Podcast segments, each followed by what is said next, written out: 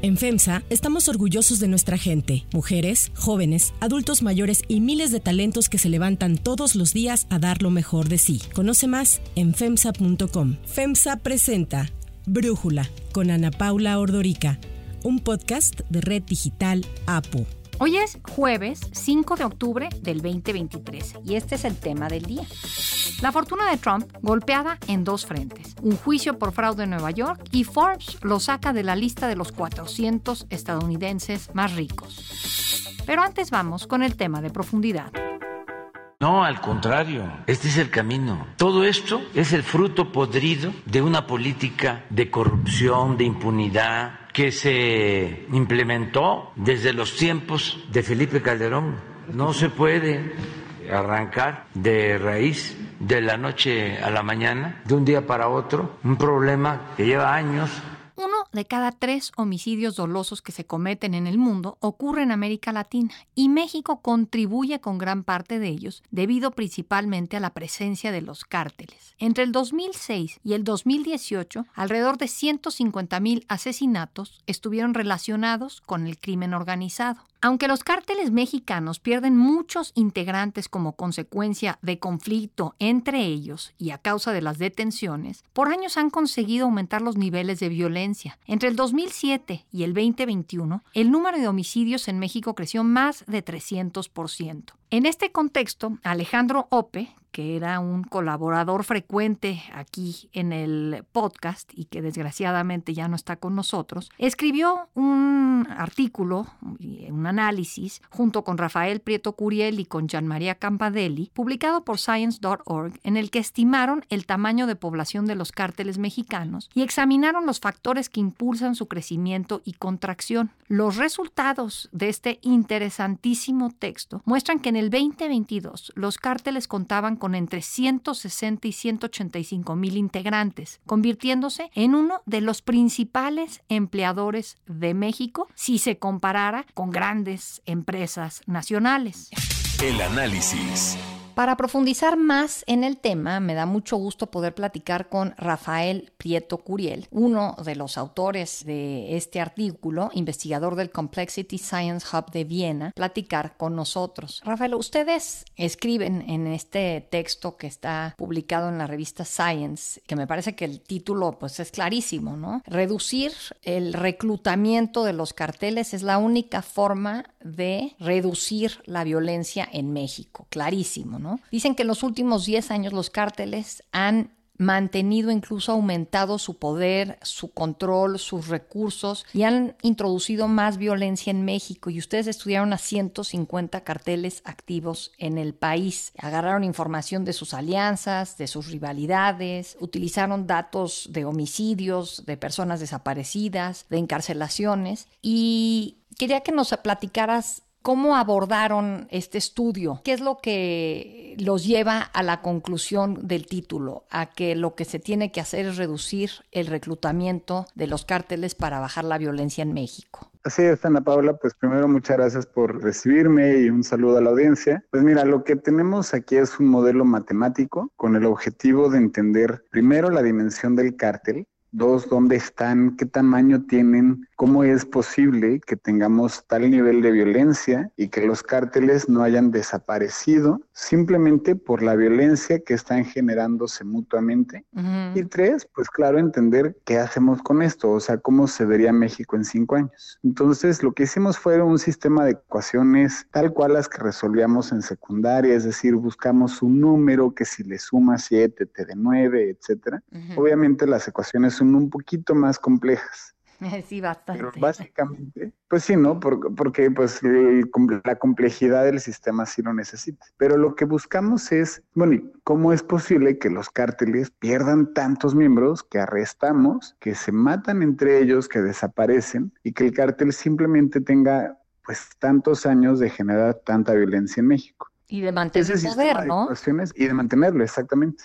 Ese sistema de ecuaciones nos da un número para cada cártel, que es el tamaño estimado que tienen los cárteles de cada semana, pero también nos generó una maquinita, es decir, como una especie de máquina donde le podemos cambiar ciertos parámetros. Y gracias a eso podemos proyectar los siguientes cinco años de violencia en México. Entonces, con esa máquina, es decir, con los cárteles que tenemos hoy en día, con el tamaño que tienen hoy en día, con las interacciones que tienen hoy en día, ¿cómo se vería México en 2027? Y entonces, pues proyectamos cinco años si seguimos igualito. Y el resultado es que si seguimos igualito, pues México va a estar mucho peor. La violencia en México va a seguir aumentando tanto como lo ha hecho en los últimos 10 años. Entonces, pues no vamos por buen camino y los siguientes 10, 5 años, si seguimos igual, tampoco van a ser positivos. Ahora, ¿qué podemos hacer? Bueno, pues arrestemos a más personas. Eso es lo que hace el ejército, lo que puede hacer la Guardia Nacional, lo que hacen los policías. Tristemente nos damos cuenta que pues el parámetro que utilizamos en la ecuación de arrestos, si ese número lo duplico, de todas maneras para 2027 vamos a tener más homicidios. Es decir, ni siquiera arrestando al doble de criminales de lo que hacemos hoy es suficiente para contrarrestar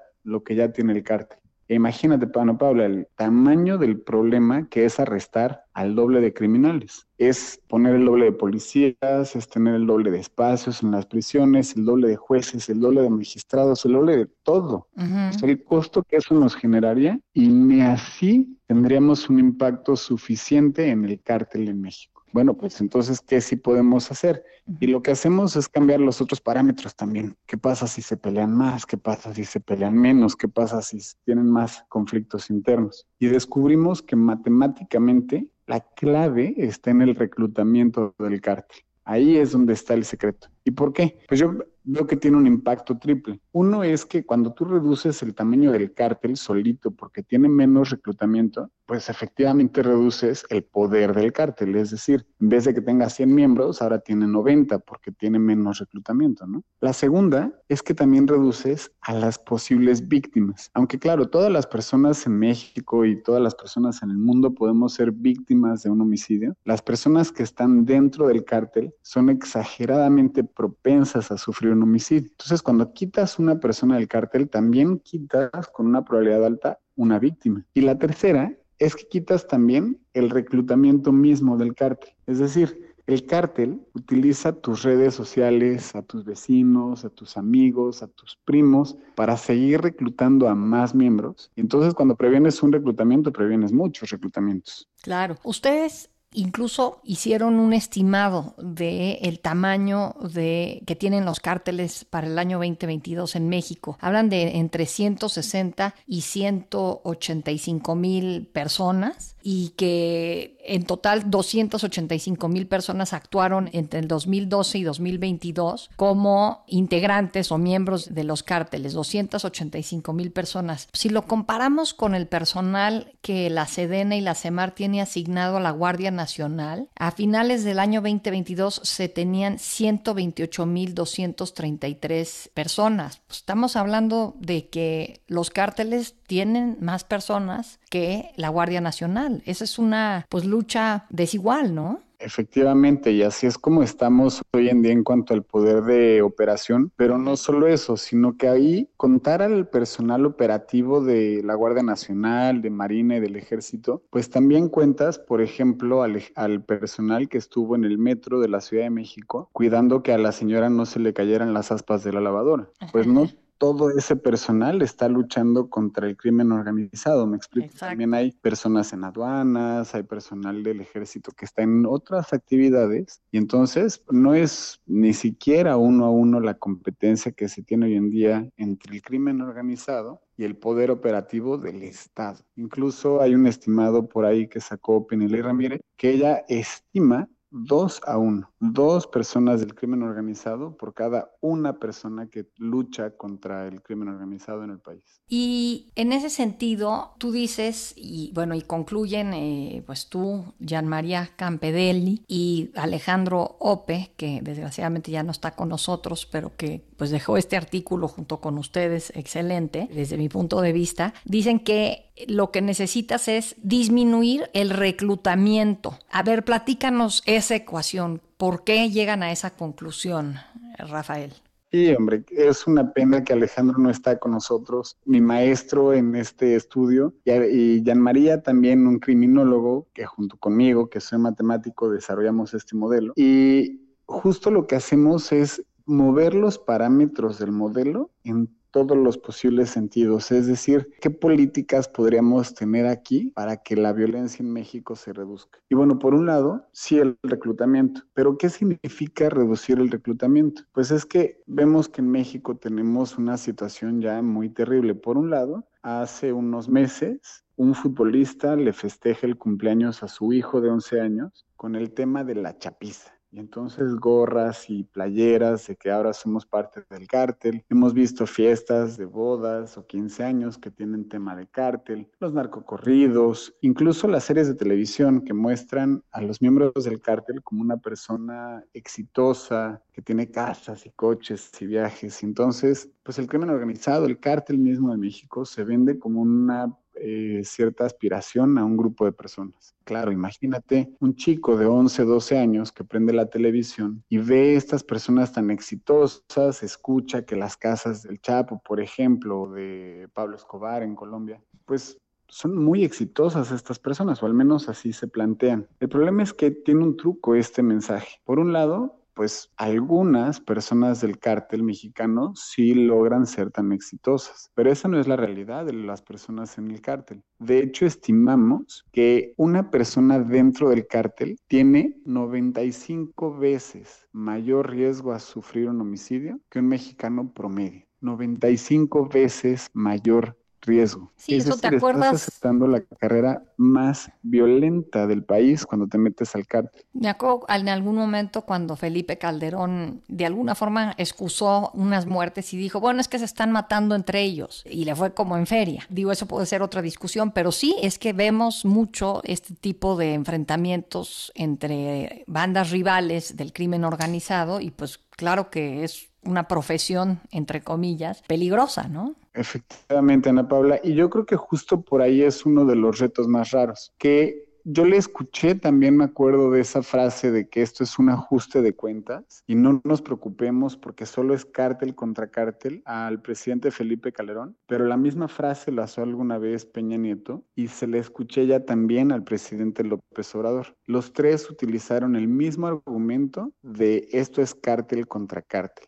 Y en realidad eso tiene una implicación muy importante. Por un lado, pues la víctima tiene menos relevancia, porque no es cualquier persona, no es una mujer, no es una abuelita, no fue una ama de casa, no fue un trabajador, era un criminal. Entonces le quitan la capacidad de víctima a esa persona. Pero por otro lado, y más serio, es que si te imaginas ese ajuste de cuentas, suena casi que hasta positivo. ¿Por qué? Porque imagínate una ciudad que tiene 100 criminales, hay un ajuste de cuentas y mañana solo hay 90 criminales, pues la ciudad debería de estar más segura después de este ajuste de cuentas. Es más, déjenlo está pasando. las cuentas 10 días más y nos encontramos, ¿no?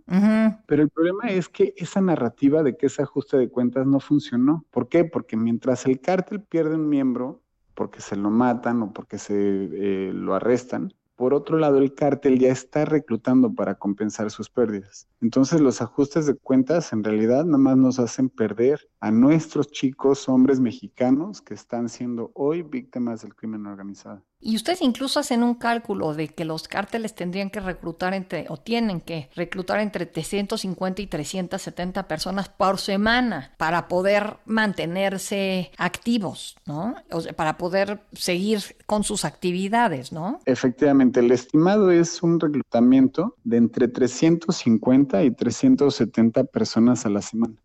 Imagínate, Ana Paula, que el cártel, si lo vemos como un un conjunto completo, que yo sé que esto es controversial, pues porque si vemos a las empresas, estamos poniendo las empresas por separado, pero si pusiéramos a todo el cártel como una sola empresa, sería la quinta con más empleados del país. Pero no solo eso, sería la empresa con más reclutamiento del país. Es decir, hay más afiliados por semana en el cártel que en cualquier empresa individual en México. De ese es el tamaño del animal que queremos combatir.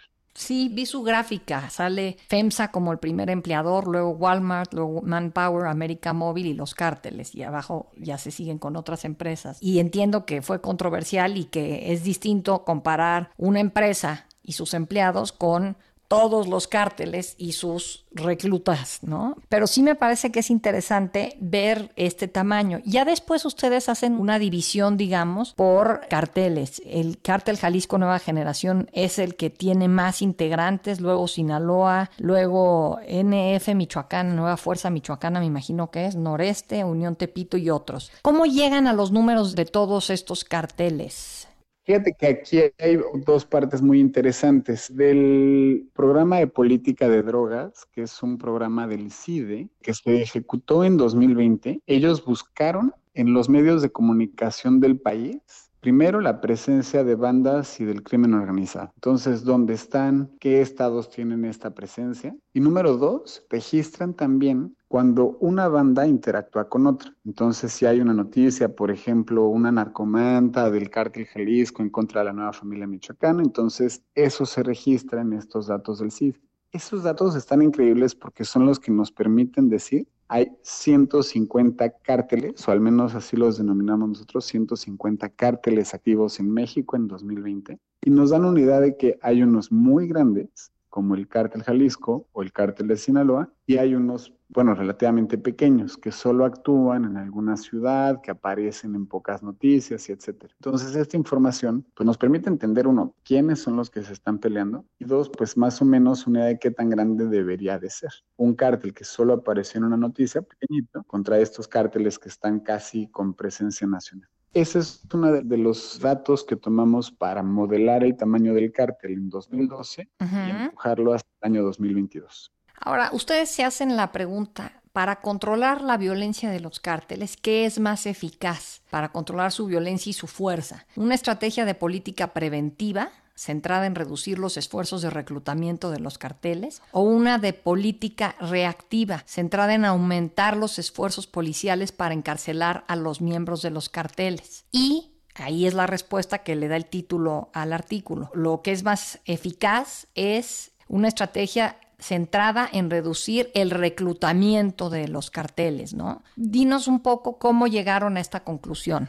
Claro, fíjate, pues mi experiencia es que yo soy matemático, pero trabajé por cuatro o cinco años en la Policía de la Ciudad de México. Entonces me imagino muy bien cómo se podrían hacer programas que nos lleven al encarcelamiento de más delincuentes aumentas la presencia, pones presencia policíaca cerca de los lugares donde son registrados, aumentas los programas donde haya un operativo, diseñas operativos específicos donde ya tienes, por ejemplo, retratos hablados de las personas, o sea, arrestar eso es lo que ya sabe hacer la policía y lo ha hecho 100 años. Entonces, eso sí sabemos cómo hacer. Por otro lado, ¿qué pasaría si cambiamos otros de los parámetros del modelo? Por ejemplo, que se peleen más los cárteles o que se tengan más conflictos internos. Y así es que llegamos a una conclusión, bueno, dos muy importantes.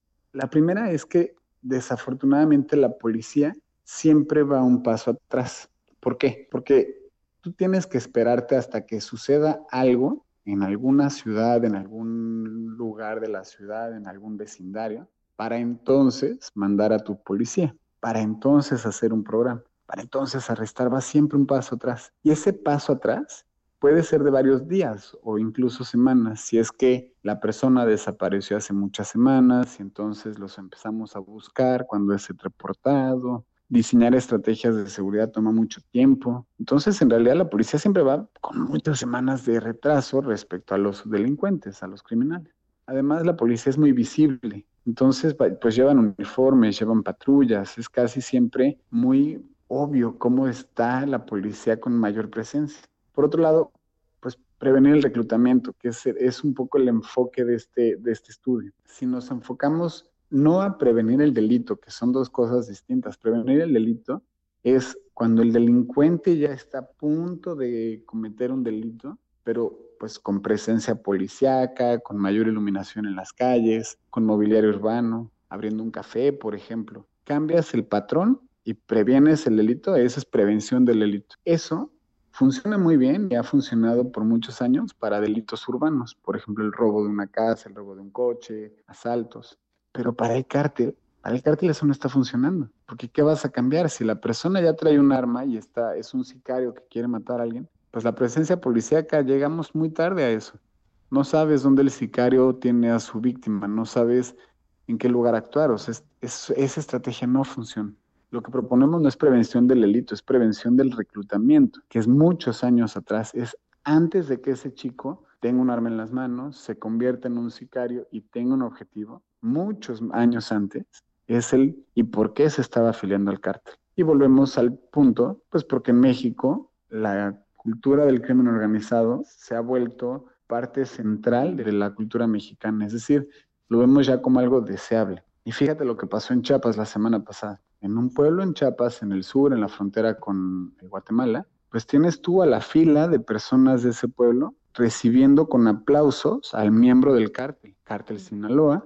Pues yo lo que me imagino es qué están pensando esos chicos que están allá abajo. ¿Cuándo has visto que reciban con aplausos así algún científico, algún médico que hizo algo bueno por su ciudad? Jamás, eso no sucede. Pero sí reciben con aplausos al cártel. Pues todos los chavos que están allá abajo ya saben cuál es la ruta del éxito, ¿no?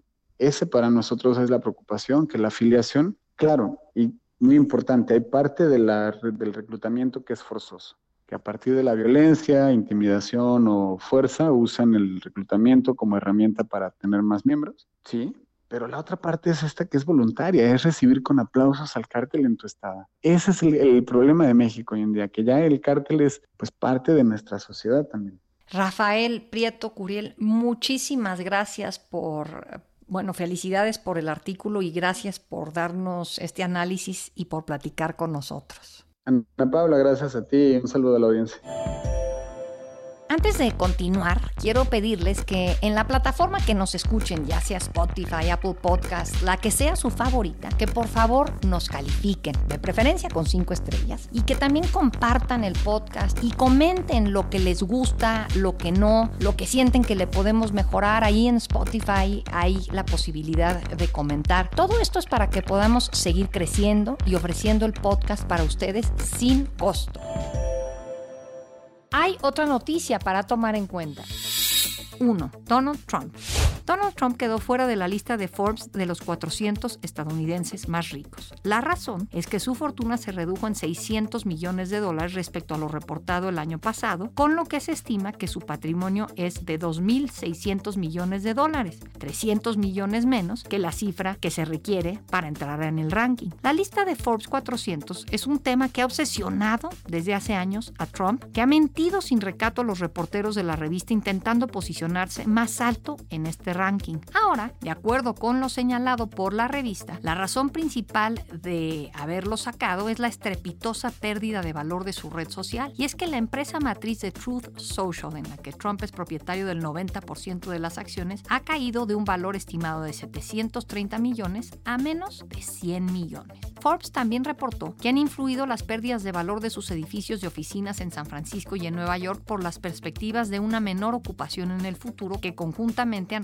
unos 160 millones. Y es justo el tema de sus empresas en Nueva York lo que tiene a Trump en problemas legales. Esta semana el expresidente se presentó en la corte como parte del juicio que se le sigue por fraude en la organización Trump. Para Brújula, Stephanie Enaro, analista internacional, nos habla sobre las acusaciones contra Trump ha quedado claro en los últimos años es que Donald Trump sale de un escándalo para meterse en otro. Y este es diferente a los anteriores porque no se trata de un juicio político, se trata de un juicio civil y aquí no hay jurado, solamente es ante un juez. Y lo que está pidiendo la fiscal general de Nueva York son 250 millones de dólares porque supuestamente Donald Trump infló los precios de sus propiedades y esto podría hacer que Donald Trump se quedara sin permiso para operar en el estado de Nueva York y este juicio se podría alargar hasta diciembre, justo cuando empieza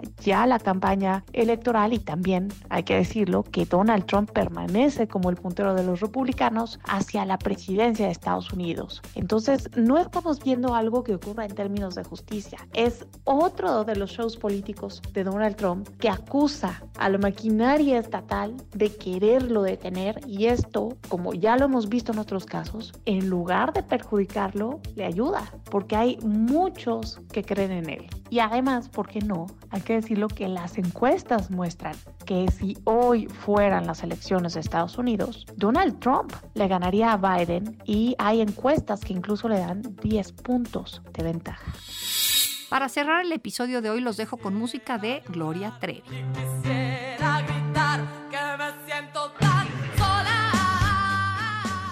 Tras la demanda que la UIF, la Unidad de Inteligencia Financiera, interpuso en contra de la cantante Gloria Trevi y su esposo Armando Gómez por los delitos de defraudación fiscal y lavado de dinero, la artista señaló que luchará para demostrar su inocencia. La cantante indicó que cumplirá con sus obligaciones y comparecerá ante las autoridades mexicanas y las estadounidenses en los próximos días, pero negó ser responsable de los delitos de los que se le acusa. Yo soy Ana Paula Ordorica. Brújula es una producción de Red Digital APO. En la redacción, Ariadna Villalobos. En la coordinación y redacción, Christopher Chimal. Y en la edición, Cristian Soriano. Los esperamos mañana con la información más importante del día. Oxo, Farmacias ISA, Cruz Verde, Oxo Gas, Coca-Cola FEMSA, Invera, Torrey y PTM son algunas de las muchas empresas que crean más de 245 mil empleos tan solo en México y generan valor como parte de FEMSA. FEMSA presentó Brújula con Ana Paula Ordorica, un podcast de Red Digital APO.